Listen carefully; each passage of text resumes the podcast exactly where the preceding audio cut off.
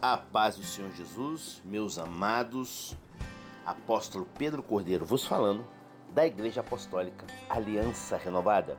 Nesta madrugada maravilhosa que Deus me presenteia e creio que muitos aí também estão na madrugada trabalhando, ou seja, no propósito, ou seja, se levantou para orar, enfim, não importa. E outros estão dormindo. Não por isso que sejam menos abençoados que nós, não. Cada um tem o seu momento, o seu horário.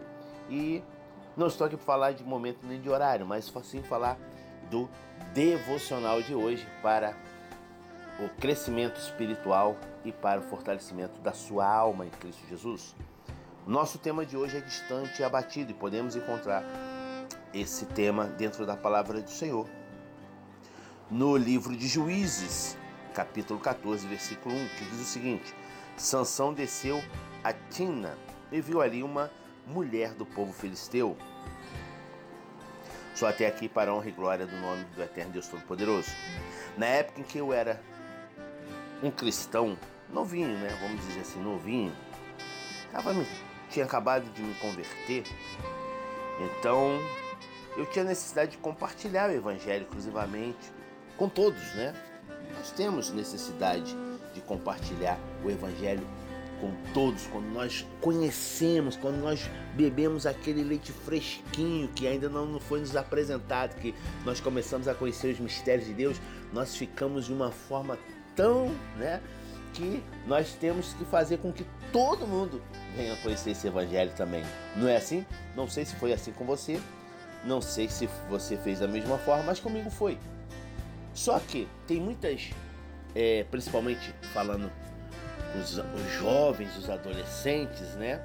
Eles enxergam a necessidade de compartilhar, principalmente, principalmente com garotas lindas e com meninos bonitos, né? Assim, ah, eu vou levar o evangelho para aquela menina bonita, vou levar o evangelho para aquele menino bonito, né? Assim. Então, muitas vezes ele pensa, eles pensam o que? Os jovens, os adolescentes, né? E até vezes mesmo alguns adultos é, então eles pensam, por que conversar com qualquer pessoa, né? Vou falar com garotas mais bonitas, com garotos mais bonitos. Elas precisam do Senhor também, né? Porém, Deus chamou e chama a sua atenção para que você mude a sua maneira de pensar se você está agindo dessa forma. O problema de se envolver com um não cristão é que na maioria das vezes um não cristão vai atrapalhar a sua vida espiritual, o seu caminhar com Cristo. E não o contrário. Veja bem, é há exceções, né? Mas geralmente este é o caso. É triste e esse não é o plano de Deus para um crente. Vemos isso acontecer na vida de Sansão, a quem Deus criou para ser o líder sobre Israel. Aparentemente, Sansão não se importava muito com o plano de Deus, porque ele se envolveu com uma mulher não cristã. Assim, uma coisa levou a outra e as coisas ganharam uma péssima proporção.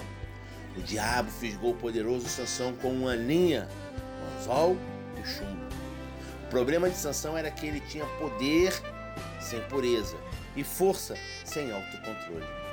Por 20 anos, Sansão experimentou a vibração da vitória. Nenhuma vez ele foi derrotado. Ele deveria ter sido muito grato a Deus por isso. Podemos dizer que Deus deu a Sansão tanta corda que ele acabou se enforcando. Qualquer passo longe de Deus é sempre um passo para trás.